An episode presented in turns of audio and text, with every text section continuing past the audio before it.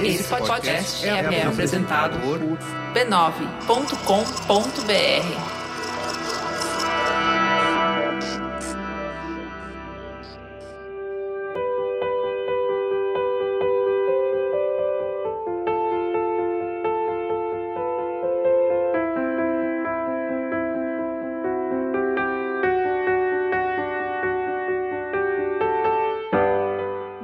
Bem-vindos ao Nosso Sangue, uma minissérie do Mamilos criada com apoio de Sempre Livre para refletir sobre fatos e mitos a respeito da menstruação e a consequência disso na vida das mulheres. Em quatro capítulos, a gente procurou entender esse processo do ponto de vista fisiológico, mas também psicológico e cultural. Porque, muitas vezes, temos uma relação tão conflituosa com a menstruação? Será que é uma resposta exclusiva à nossa relação íntima com ela ou faz parte também de um contexto social? O nosso propósito é trazer informação e reflexões para que você possa revisitar a sua relação com o seu ciclo menstrual, caso você goste dele ou não. Antes de começar, é importante dizer que esse conteúdo se propõe a tratar da menstruação da maneira mais inclusiva possível e abranger todos os corpos que menstruam e as suas vivências em relação ao tema. A gente entende que tem questões estruturais na nossa sociedade que acabam em alguns momentos tornando essa discussão predominantemente cisgênera, mas a gente também reconhece que a menstruação faz parte da vida de outras pessoas com útero funcional, como por exemplo homens transgênero, um dos temas desse episódio, e pessoas não binárias. Por isso, a gente tentou de verdade, com a ajuda de muita gente, produzir um conteúdo que integre essas experiências de forma plural.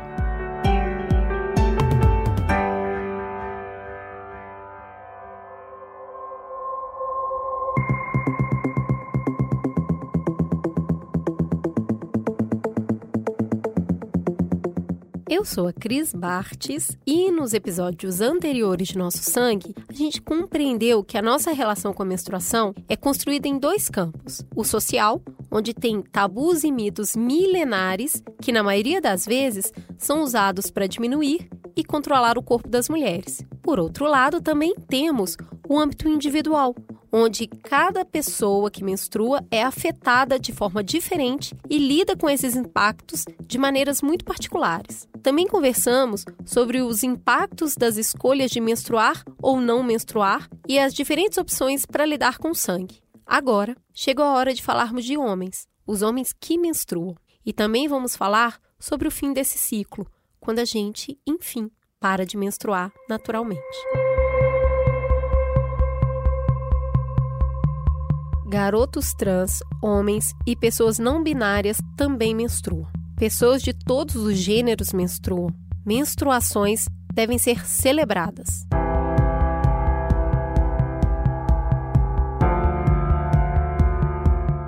A Cris acabou de falar para vocês mensagens que foram transmitidas para crianças a partir de 8 anos nas escolas de Brighton, no Reino Unido, desde 2018. Isso é parte das recomendações publicadas pelo Conselho de Educação Local. O que, que eles querem? Querem ter uma abordagem positiva e ampla sobre a menstruação. Põe ampla nisso, hein? Pois é, isso me deixou muito surpresa, mas não é só no Reino Unido que essa conversa pelo menos está começando.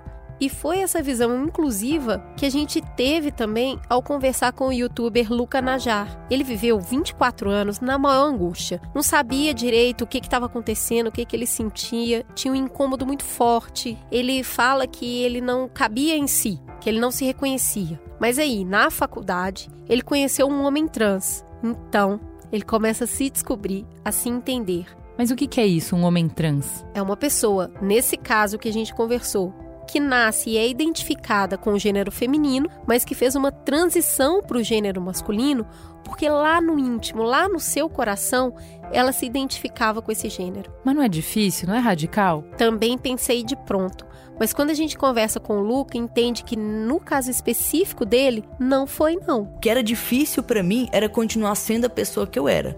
Quando eu entendi que eu podia ser um homem, que essas angústias que eu tinha tinham um nome, para mim foi muito tranquilo levar isso adiante. Ele fala também que tinha muita vergonha quando o assunto era menstruação. Não falava sobre, comprar absorvente, tudo era muito difícil. Só que quando ele olha agora para trás, olha isso em perspectiva, ele tem uma relação muito mais ampla sobre essa complexidade. Eu olhando para trás, eu percebo que, na verdade, essa relação de vergonha com a minha menstruação vem muito também de uma falta de conexão que eu tinha com o meu corpo, né? Então, por exemplo, eu, eu mesmo com 20 anos, eu não tinha vergonha só da menstruação. Eu tinha vergonha de comprar uma roupa, eu tinha vergonha de comprar uma calcinha, um sutiã, então eu nem lembro a última vez que eu comprei um. Ele se entendeu como trans em abril de 2016. Aí, em novembro do mesmo ano, ele tomou a sua primeira injeção de testosterona para começar essa transição. Daí, ele parou de menstruar. Me hormonizar fez com que eu interrompesse a minha menstruação, né? Porque o hormônio, ele interrompe a nossa menstruação. E com certeza isso era uma das coisas que eu queria muito lá no início. Eu comparava muito parar de menstruar com ter barba. Eram duas coisas que eu mais esperava dessa minha transição. Porque eu acreditava que menstruar me deixava mais próximo do feminino e ter a barba me deixava mais próximo do masculino. Então eu procurava muito essas características, né? Mas com o tempo essa relação foi mudando e hoje não menstruar é apenas uma consequência da minha hormonização, porque nesse meio tempo eu ressignifiquei muito o que que é a menstruação, ressignifiquei muito o que que é coisa de mulher, coisa de homem, feminino, masculino, e eu entendi que a menstruação, ela não é uma coisa feminina, ela também pode ser algo masculino. Pro Luca, esse negócio de questionar as definições de gênero pode ser um instrumento libertador não só para pessoas trans, para todo mundo. E eu acredito que é muito importante a gente estar aberto a ouvir a conhecer outras vivências, outras experiências, para expandir o nosso pensamento sobre o masculino e o feminino. Porque se a gente consegue ressignificar o que é o masculino, o que é o feminino, ressignificar o gênero que a gente dá para as coisas, para as pessoas, ressignificar, por exemplo, o que é a menstruação, a barba, pintar a unha, enfim, a gente desconstrói vários pensamentos para conseguir contribuir para a existência de outras vivências. Mas antes de terminar, eu não posso deixar de falar aqui uma coisa muito importante, que se eu pudesse escolher, eu com certeza escolheria ser trans porque eu tenho muito orgulho de ser quem eu sou.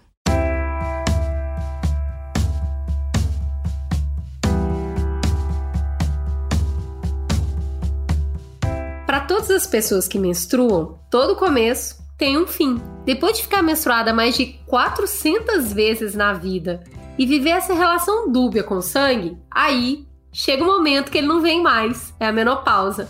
Quem explica isso pra gente é a geriatra, a doutora Ana Cláudia Quintana. Menopausa é a última menstruação. A gente tem a primeira, chama-se menarca, e a última chama-se menopausa. A gente define a menopausa quando você tem ausência da menstruação por um ano. Então, o diagnóstico de menopausa é um diagnóstico retroativo. Você tem que ficar um ano sem menstruar para dizer que a última menstruação foi a menopausa. A gente fala, ah, as pessoas estão entrando, as mulheres entram na menopausa. Na verdade, elas entram num período que a gente chama de climatério, que é o tempo que ronda essa última menstruação. A maioria das pessoas que menstruam, elas entram na menopausa entre 48 e 51 anos. Mas isso não é uma regra e pode acontecer bem antes. Foi o caso da Denise. Meu nome é Denise Gouveia Monteiro, eu tenho 56 anos e a minha menopausa começou aos 44 anos, considerada uma menopausa precoce. Porém, o meu pai faleceu de repente e eu imediatamente parei de menstruar neste momento. Então, eu entrei na menopausa nesse momento e nunca mais menstruei. A minha médica queria reverter e eu disse não, porque eu não pretendia ter filhos, então, ok, entrar na menopausa perder essa capacidade de gerar um bebê pode ser bem doloroso. Quando a gente parte dessa visão utilitarista de ser mulher, de que a mulher vive para ter filhos, nessa visão, a menopausa indica que a mulher então não tem mais utilidade para a sociedade. E a gente escuta ecos desse pensamento em vários momentos, em várias conversas. Eu sempre falo que a natureza é injusta com as mulheres, porque ela fala, né, que você é um marco de que você está envelhecendo. Quem está falando é a ginecologista doutora Carolina Ambrogini. E a menopausa ela tem uma construção social importante na nossa sociedade, né? Que dita justamente isso: você não é mais fértil, você não pode mais engravidar, você está envelhecendo. E isso não cai bem para muitas mulheres. Até porque é um período em que a gente para para pensar na nossa vida. Você está envelhecendo, você está feliz com a sua vida, nos rumos que ela está tomando, você está feliz no seu casamento, você está feliz no seu trabalho. Então, muitas vezes, esta é a crise. Não a menopausa em si, mas sim o fato de estar envelhecendo e de não estar feliz na sua vida. Eu acho que, que isso é o que impacta na vida das mulheres. Emocionalmente, então, foi um desastre. Principalmente emocionalmente, foi muito ruim.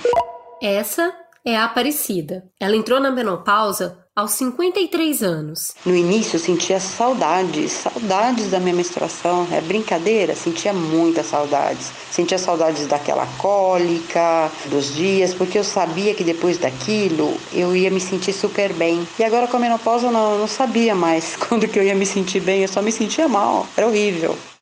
Mas segundo a geriatra Ana Cláudia Quintana, dá para olhar para esse processo de outro jeito. Existem outras formas, outras abordagens. Vale aqui uma observação a respeito da biologia desse processo. A natureza nos oferece esse tempo na nossa vida, que é um tempo muito valioso. Então, não é uma vergonha entrar na menopausa, não é uma vergonha estar no climatério, não é desagradável a ponto de você virar uma pessoa antissocial e você se envergonhar do seu corpo ou do que está acontecendo com ele pela própria natureza. Então, as grandes oportunidades que nós temos, elas se revelam muitas vezes numa nova etapa da nossa vida, numa etapa onde a gente tem mais solidez, onde a gente tem mais segurança de quem nós somos e do que nós somos capazes de fazer. Depois da menopausa, o sangue é teu, você não tem mais que sangrar pelo mundo. E esses calores, eles são grandes convites para você se lembrar de toda a energia que você tem e que precisa ser utilizada. Essa energia vai ser muito bem-vinda na prática física, na dança, na luta, na yoga, na meditação, na criação dentro da arte. Então, pintar, esculpir, escrever, sorrir, ser uma pessoa mais conectada com a natureza vai aliviar muito os sintomas deste desconforto provisório. É o que viveu a Rosimeire, que hoje tem 57 anos e entrou na menopausa aos 48.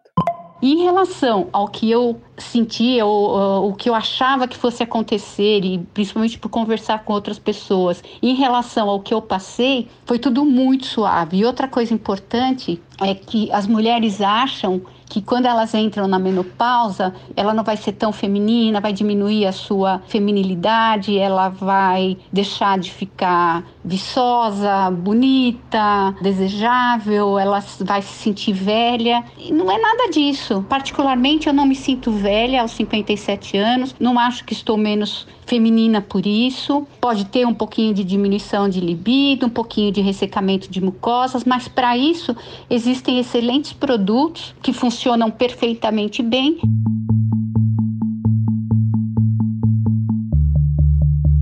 Pois é, como tudo na vida, não tem regra. Cada mulher passa por essa fase de uma maneira muito particular. Tem quem leve numa boa, como foi o caso da Maria Silvia, que tem 55 anos. Eu não tive mudança nenhuma na minha vida inteira. Eu nunca tive TPM, eu nunca tive nenhum problema referente à menstruação. Então a minha menopausa também não foi diferente. Eu não tive nenhuma consequência por isso. Então, para mim não mudou muito. Emocionalmente também nada, porque era uma coisa que saberia que ia acontecer. Então, eu sinceramente, a minha foi muito light, muito normal. Eu aceitei muito normal. Eu fiquei muito mais tranquila. Aí não me preocupava mais com nada. Quando você menstrua, você tem tanta preocupação de sair, de levar absorvente e ter preocupação de ir numa praia. É, depois que eu, eu entrei na menopausa, minha vida até melhorou. E tem quem tenha todos os sintomas possíveis e imagináveis, como foi o caso da Antônia, de 60 anos. Fisicamente foi um processo bem doloroso, porque eu tinha muitos fogachos, é assim que a médica chamava o calor que se tem, né, momentaneamente. Eu sofria com muitos fogachos durante o dia, durante a noite, madrugada. Sempre foi muito difícil isso com os sintomas de TPM o tempo todo que eu tinha, eu tinha muita vontade de comer doce e muita vontade de comer pães. Então, Cris, aqui o que a gente vê é que, de novo, o jeito que a sociedade olha para o processo pode ajudar para ele ser mais complexo e mais doloroso. E aí, então, já está complicado. E ainda vem em cima de todo esse caldo cultural, os sintomas físicos, isso vai pesar e leva muitas mulheres a procurarem reposição hormonal como fonte de alívio. Imagina, reposição hormonal. Se a gente já mostrou que esse ponto divide opiniões lá no início, na adolescência, na vida adulta, na menopausa, não ia ser diferente, né? Na visão da doutora Carolina Ambrogini, tem muito pânico. Existem muitos alardes aí de que a reposição hormonal leva ao câncer de mama. Isso não é verdade, principalmente para a grande maioria das mulheres. Existem mulheres que têm o risco aumentado por fatores genéticos. O que é o fator genético? É ter um parente de primeiro grau, mãe ou irmã, com câncer de mama antes da menopausa. E isso é um fator genético importante. Ou que são obesas, ou né, que tem outros riscos aí para o câncer de mama. Essas mulheres têm que ser avaliadas adequadamente. Fora isso, o que existe realmente pode ter um pequeno aumento no risco relativo. Então, o risco de câncer de mama é de 30 mulheres para cada 10 mil. Com a reposição hormonal, esse risco sobe para 38 em 10 mil mulheres. É um risco pequeno, porque tem mulheres que têm um pavor tão grande que tá, também não é legal, porque elas vão estar tá tomando um remédio como se estivessem tomando um veneno. E não é dessa forma que a gente precisa encarar, e sim o quanto aquela medicação vai fazer bem para ela, vai tirá-la às vezes de uma crise, e é muitas vezes isso, muitas mulheres ficam deprimidas por uma questão hormonal na menopausa e a reposição ajuda muito, tira a mulher desse limbo que ela tá. Então, é muito individualizada, avaliando o risco e o bem-estar de cada mulher. Essa, por exemplo, foi a escolha da Paula.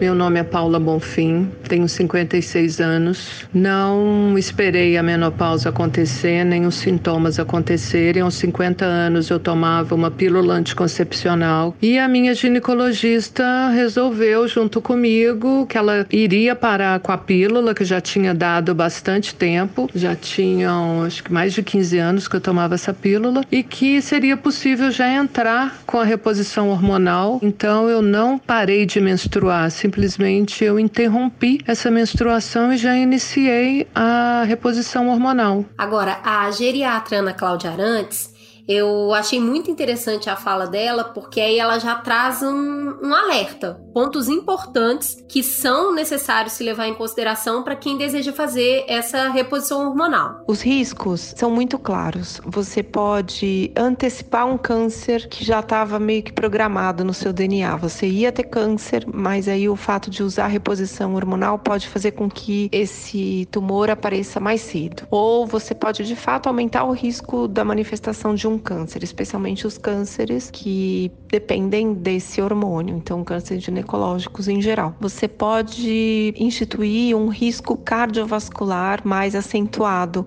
para uma mulher que faça reposição hormonal. Então, espera-se que esta mulher que faça reposição já tenha tido um cuidado bastante interessante, bastante atento a seu colesterol, a seu risco de diabetes, a pressão, a atividade física, a manutenção dos controles preventivos, né, de mamografia, ultrassom transvaginal, papa Nicolau, visita no ginecologista.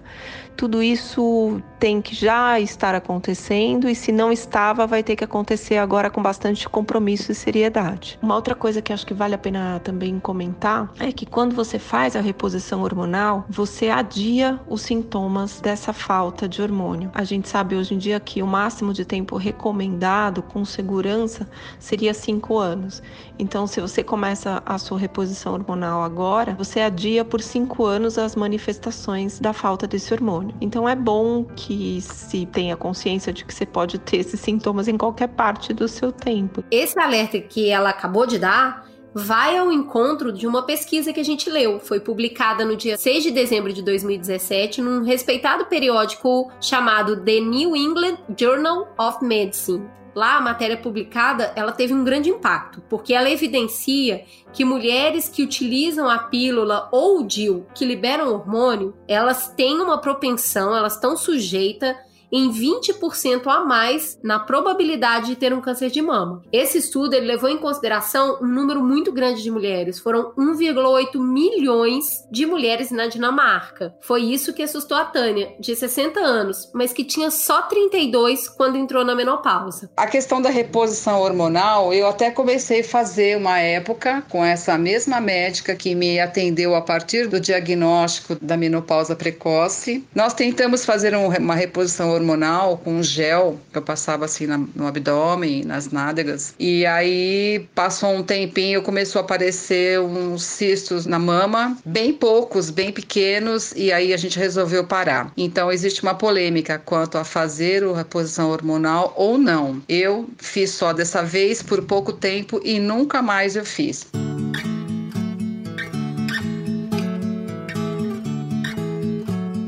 A gente ouviu a psicóloga Alessandra Dutra, porque para ela a sociedade tinha que naturalizar mais esse processo. Ele deveria ser visto como uma transformação. E claro, toda transformação traz consigo dor. Vai haver um luto psicológico e todo luto psicológico causa dor psíquica e dor física também. Só que toda morte também nasce algo novo. Se a gente tivesse um pouco mais de paciência, se a gente conseguisse né, é, naturalizar um pouco mais esse processo de transição, a gente poderia explorar muito melhor essa questão da menopausa.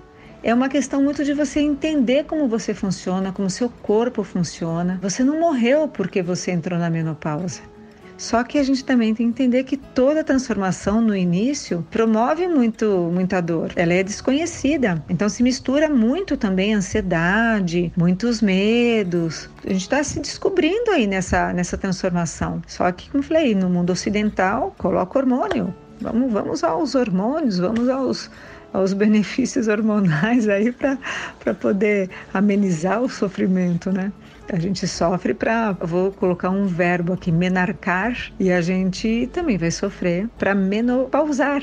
Vamos naturalizar a vida, mulheres.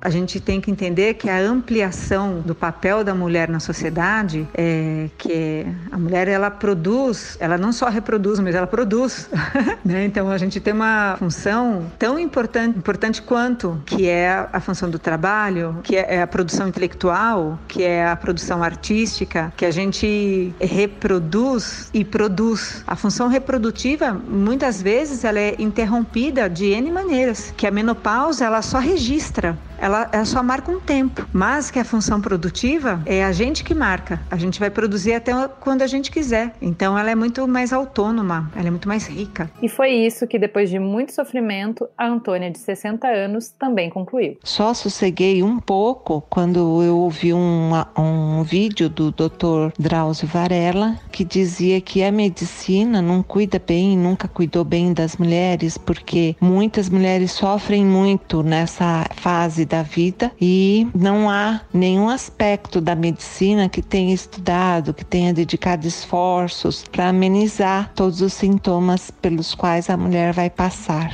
E isso aí me fez entender que se tratava de um processo natural e que não tinha outra saída. Então era só viver. E quando eu entrei nessa fase, eu coincidentemente eu iniciei a praticar yoga. Então o yoga me ajudou muito e eu considero que eu tenha superado de uma forma equilibrada toda a mudança que eu passei e continuo passando.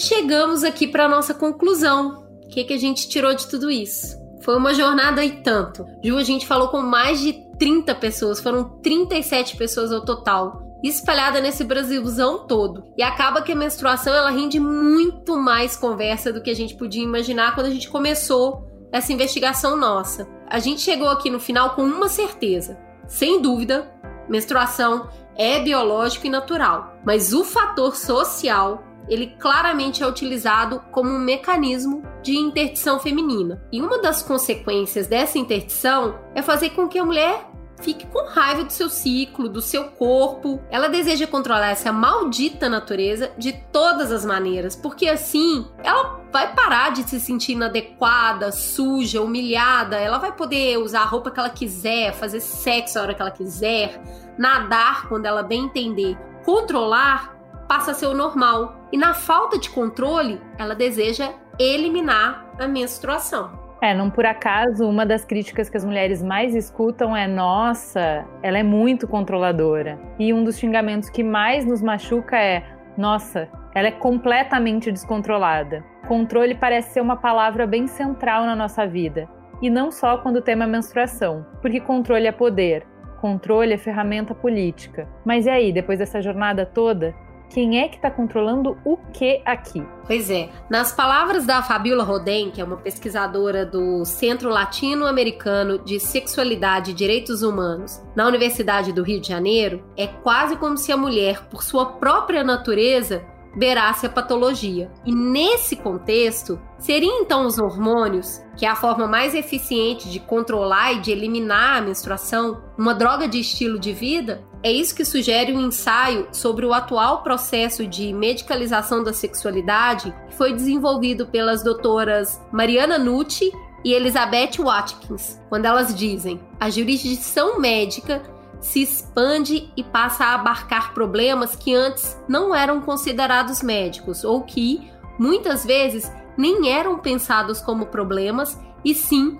como eventos normais na vida das pessoas. Mas o que é normal, não é mesmo? É, tem muito para se pensar. Pensar, inclusive, o conceito de liberdade associado à menstruação. Quando eu elimino a menstruação usando um remédio de uso contínuo, tô me livrando do que mesmo? E principalmente, só existem dois caminhos? Ou sou obrigada a conviver com todos os sintomas desconfortáveis da menstruação ou não tenho menstruação? Pois é. Depois de ler, de produzir isso tudo aqui, eu tenho para mim que as causas desses desconfortos latentes, eles precisam na real serem investigadas e tratadas.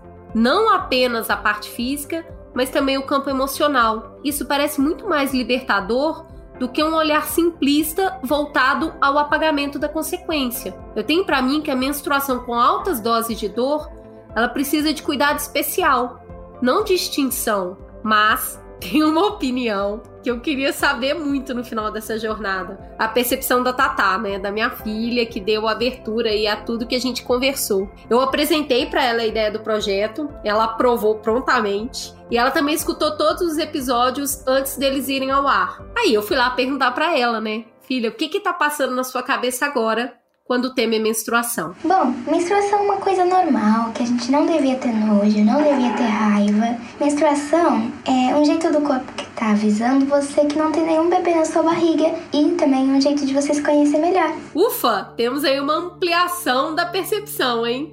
Missão cumprida. Por ela, por mim e por todo mundo que sangra.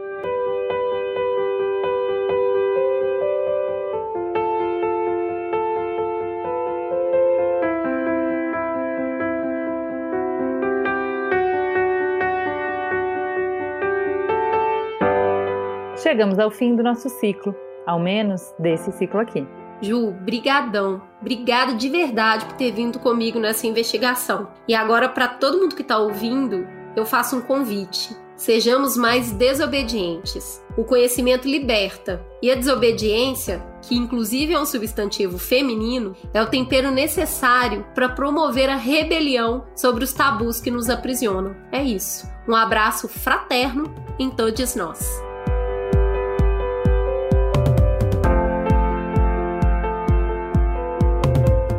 Nosso Sangue é uma produção do Mamilos em parceria com a Sempre Livre. Sempre Livre foi lançada em 1974 e desde então trabalha para deixar as mulheres mais seguras e confiantes no dia a dia com seu ciclo menstrual. Atualmente, a marca oferece 12 tipos diferentes de absorventes, com variados tipos de cobertura, com ou sem abas, para diferentes intensidades de fluxo e, mais recentemente, a calcinha absorvente. Tudo isso para respeitar e acolher a diversidade de corpos que menstruam. Sempre Livre também foi a primeira marca de absorventes a utilizar um líquido sintético vermelho ao invés do tradicional líquido azul. Parece uma mudança simples, mas foi um grande passo em direção à quebra de tabus sobre a menstruação. Esse também é o objetivo da marca ao apoiar a minissérie Nosso Sangue. Eles entendem que é fundamental informar meninas e mulheres para quebrarem o silêncio a respeito da menstruação, assim como gerar discussões sobre os tabus que permeiam esse assunto. Só assim teremos mulheres realmente livres.